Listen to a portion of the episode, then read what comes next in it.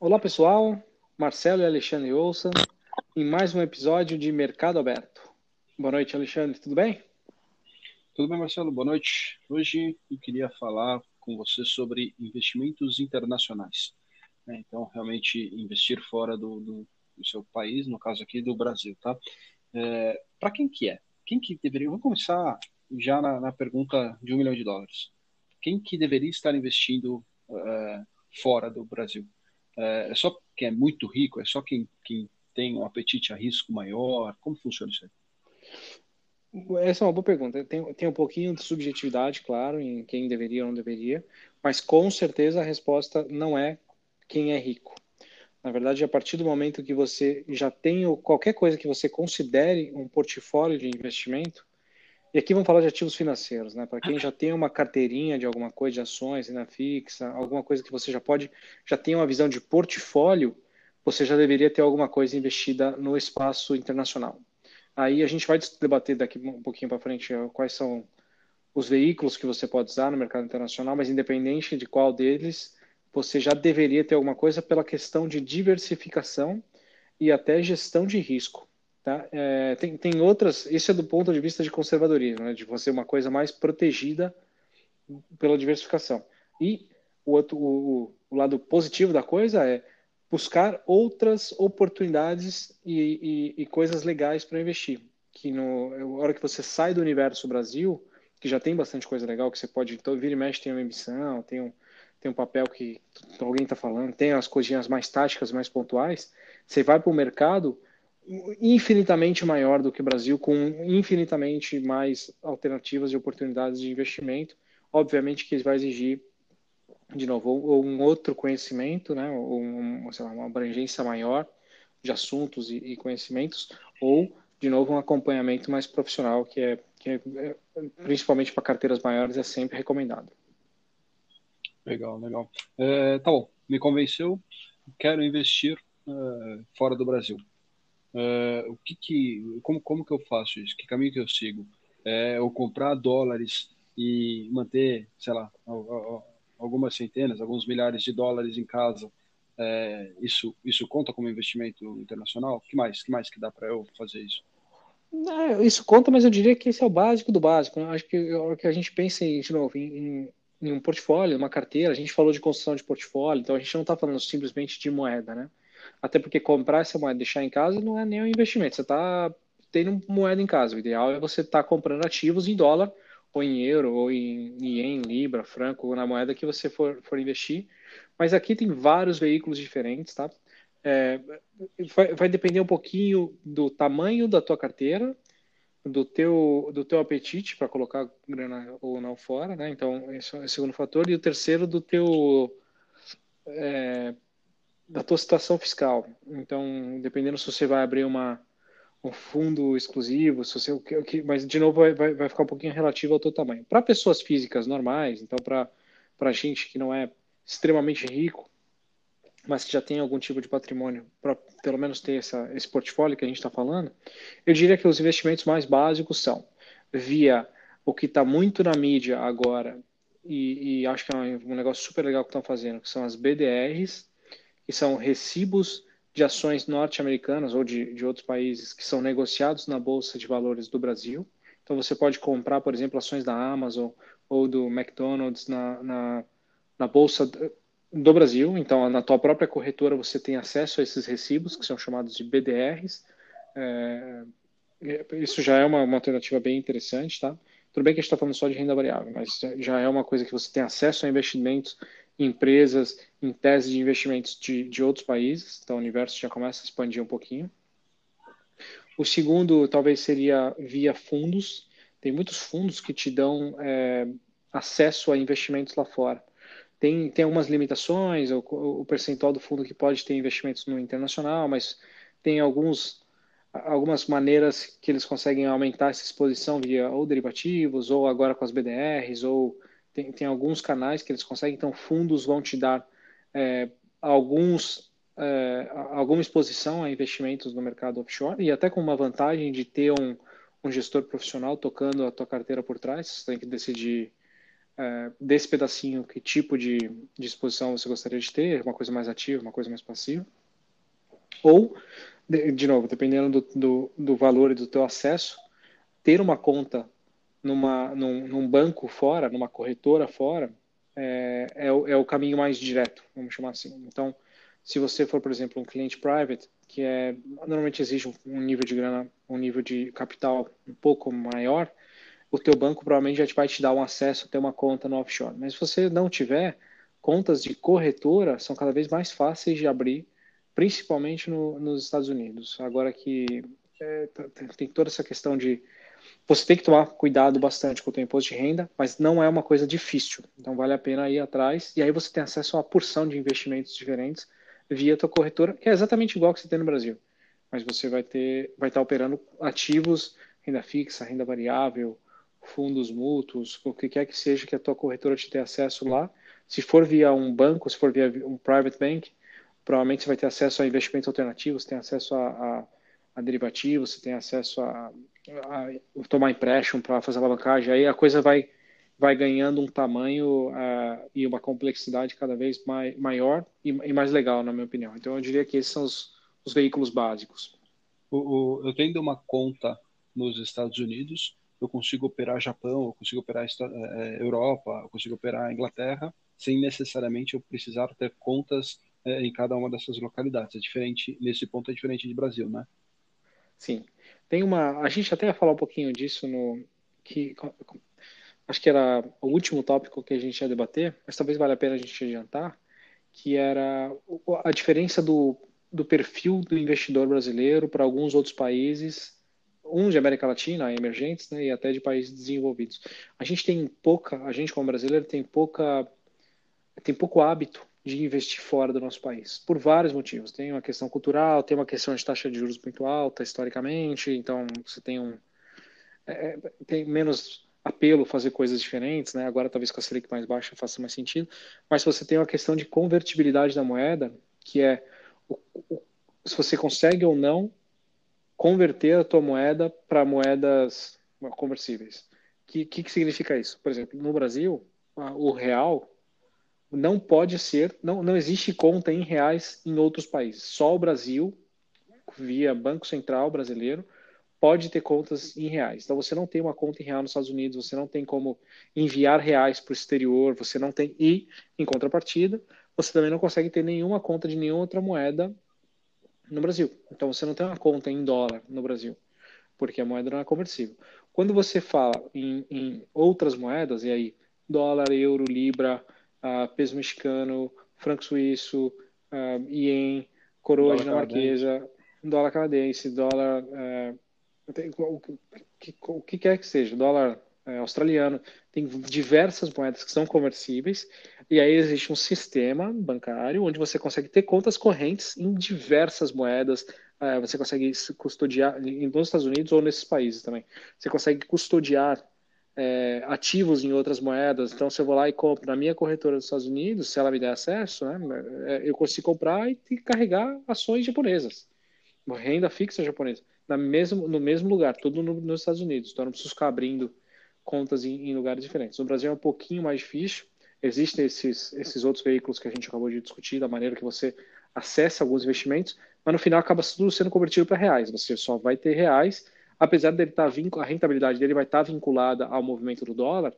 Essa é uma maneira que você ganha o acesso, mas você não está com os ativos em dólar quando você tem no Brasil. Quando você vai para os Estados Unidos ou, ou Europa ou esses outros países que a gente citou, você efetivamente tem acesso a muito, muito mais coisa, não, via uma única corretora. É, duas coisas que você comentou aí, eu queria fazer um comentário. É, referente ao, ao lado cultural de se investir mais no seu país, né, principalmente para olhando para brasileiros, isso é inclusive um viés cognitivo. A gente comentou há algumas alguns episódios atrás, a gente falou um pouco dos vieses, do, do, das finanças comportamentais, e esse é um viés cognitivo também de você acreditar que o que está mais perto de você, que o, as empresas que você, eventualmente a empresa que você trabalha, você acha que ela é melhor ou que você tem mais algum tipo de informação adicional a ela, ou empresas do seu país, você tem um viés de querer investir mais no seu próprio país do que em outros países, independente de risco de moeda. E o outro comentário é que não, não vejo muitas pessoas fora do Japão comprando renda fixa japonesa hoje em dia com a taxa de juros básica do Japão, mas é só uma brincadeira, lógico que sempre tem oportunidades aí de, é, de conseguir ganhar dinheiro aí. Sim, sim, sim. Pode falar. Você ia falar alguma coisa? Não, não, não, não, não, gostei, gostei dos comentários, sim. Bom. É, e, e, que tipo de cuidado eu tenho que tomar? Você comentou alguma coisa do, do, do risco fiscal, é, você com certeza, a partir do momento que você compra uma exposição offshore, uma exposição no exterior, você tem algum risco de moeda que isso poderia, pode sim estar redeado ou não, mas é, por princípio você deve, é, tem. É, que tipo de cuidado eu tenho que tomar? Qual, que tipo de risco eu estou correndo aqui? Cara, o, o, primeiro de cara é ter muito claro e ou se informar ou ter um auxílio para essa parte fiscal, para você não se enrolar no imposto de renda, para você não é, não, não, ou não, não saber o que tem, que, que tem ou não tem que fazer quando chegar lá na frente. Então, essa é uma parte importante. Eu não chamaria muito de risco, mas é um cuidado, com certeza, que você tem que tomar. Você, o, deixa, a questão... Deixa eu só fazer uma pergunta em cima do fiscal. Dependendo do tipo de investimento que eu tenho, eu tenho que pagar imposto de renda é, lá fora também? Sim, alguns são retidos na fonte, é, não, não que você vai ter que fazer um carnê-leão lá fora, tá? Isso não, não existe, mas é, com certeza a rentabilidade do que você tem lá fora pode já ou não ser retido na fonte para alguns instrumentos, e o quanto você tem que pagar aqui no Brasil, dado que, vamos supor que você comprou ações da Amazon, eu vou pegar um exemplo super simples, tá? Não, tem, não paga nem dividendo, e a ação ficou de lado, não ganhou ou perdeu um pouquinho de dinheiro. Mas você não fez nenhum tipo de proteção de moeda e de repente agora você tem o real passou de 4 para 6. Então, a tua posição em reais de Amazon subiu 50%. Você tem que ou não tem que pagar imposto de renda numa posição perdedora lá fora. Então, é esse tipo de, de coisa que eu diria que você tem que tomar cuidado e entender exatamente como deveria ser feito, é, os relatórios que a tua corretora lá fora vai te propiciar, se você consegue fazer algum tipo de netting ou não. Então, tem, é, é, tem algumas coisinhas que, que, são simples, mas é legal estar informado. Tá?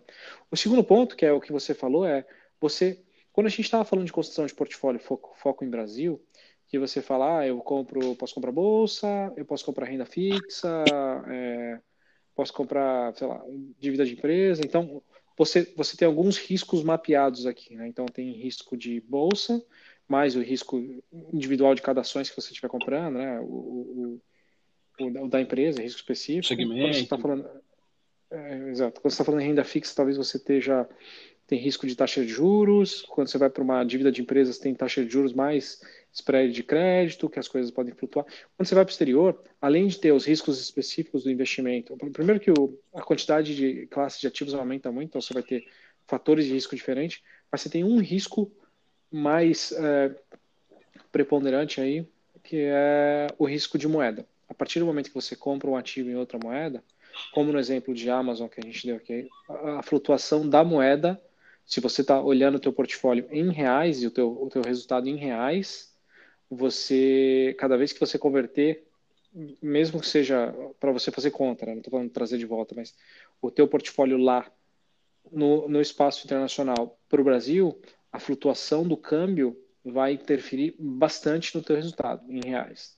Às vezes até mais do que o próprio investimento que você fez, tá? Então, uh, então você pega essa, essa que, que na, na verdade você essa é uma coisa positiva, até do ponto de vista de diversificação, tá?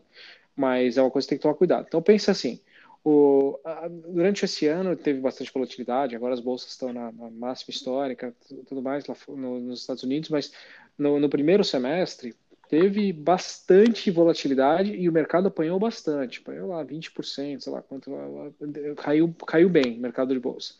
Porém, se você tivesse comprado, e, e o mundo inteiro caiu, né? O Brasil caiu, todo mundo caiu se você tivesse comprado em bolsa nos Estados Unidos, o câmbio, a moeda forte, o, o que eles falam que é, que é quase um, um, um, refúgio de risco, isso vale para algumas moedas fortes, mas o dólar também, se valorizou contra uma cesta de moedas.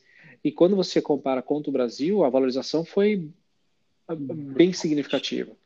Então, os 20% que você perdeu na bolsa lá, e agora já está recuperado, já passou e foi embora, você teria ganhado o dinheiro em reais. É exatamente esse, esse, esse exemplo que a gente deu de Amazon, que teu, teu, a tua papel, a tua posição está caindo, mas em reais está ganhando dinheiro. Então, teria sido uma maneira até para você fazer algum tipo de proteção. Obviamente que não é sempre que anda assim, mas a diversificação geográfica normalmente te ajuda nessa parte de diversificação e atenuar um pouquinho de volatilidade no teu portfólio com um prêmio de risco de longo prazo, todas aquelas coisas que a gente sabe de construção de portfólio. Mas, na verdade, as coisas não necessariamente todas andam juntas, para um lado e para o outro, então você tem menos volatilidade, menos risco efetivamente no teu portfólio quando você manda dinheiro para fora, compra ativos diferentes e tem exposição até a moedas diferentes, principalmente se for uma moeda forte, como dólar, euro, G7.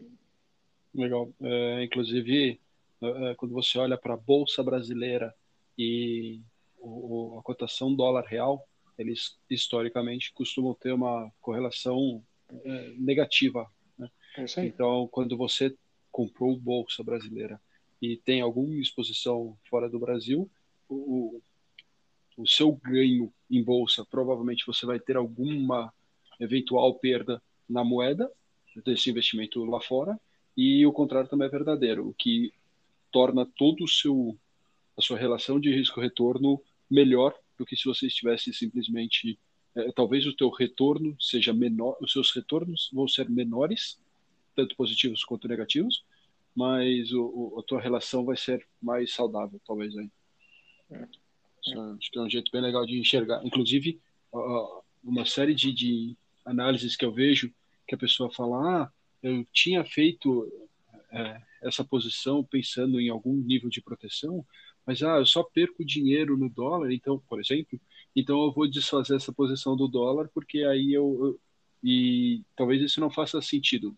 Você olhar é, taticamente cada um dos seus ativos, isso taticamente, não é nem taticamente isso, né? Você olhar individualmente cada um dos seus ativos, isso pode ser te dar um viés é, é, talvez até errado do ponto de vista de portfólio, né? de você olhar para o seu portfólio como um todo e enxergar os riscos que você está correndo como uma coisa administrável e não é, é uma simplesmente uma aposta que você está fazendo, né? Uhum. É, bom, legal. É, acho que, grosso modo, era isso que eu tinha para te perguntar, para a gente debater aqui. Você tem mais alguma coisa que você queira é, trazer para a gente? É, eu, eu ia fazer só um comentário que eu acho interessante. Tem muita gente aqui fora, não, não brasileiros principalmente, ou gente que já está morando, ou brasileiro que está morando aqui fora faz muito tempo, que tem um view de Bolsa Brasil em dólares. E apesar da bolsa da, da Ibovespa estar tá também perto das máximas e, e, ter recuperado bem nesse, nesse finalzinho de ano, quando você olha a bolsa brasileira em dólar, está longe de estar tá perto das máximas. Então ainda tem, tem para quem está quem tá fazendo o caminho contrário, né, e está trazendo investimentos para cá, a bolsa do Brasil ela está no nível percebido muito diferente do que está no nível percebido dos brasileiros. É, um, é, um, é uma coisa interessante. Que vale, que vale para a Bolsa Americana para quem é brasileiro também. Então, tem, tem, tem o jogo dos dois lados. Mas acho... eu, cara, eu achei que fazer uma coisa bem completinha aqui. Acho que isso que você comentou anda muito em linha com. Eu não vou ter números agora, até porque nas últimas semanas é, o, o cenário mudou um pouquinho, mas ao longo de 2020 e até o final de 2019, os saques do investidor estrangeiro da, do, da Bovespa, né, da, da B3, foram na casa de, sei lá, 60 bilhões, a gente chegou a bater, se não me engano. É, e aí eu acho que anda nessa linha, né? Você vê o dólar, o, o dólar se valorizando contra o real, a bolsa que acabou caindo, agora está recuperando, mas ainda não em dólares não recuperou tudo. Eu acho que anda na linha aí com esse investidor, é, principalmente institucional, estrangeiro. Uhum. Legal. É, agradeço aí mais um episódio, Marcelo, e Vou deixar nossos contatos né, no Instagram e e-mail aqui nas notas do, do, do episódio. Fiquem à vontade para entrar em contato. E acho que é isso aí. Obrigado, Marcelo. Legal. Obrigado, Alexandre. Boa noite. Boa noite. Boa noite, pessoal.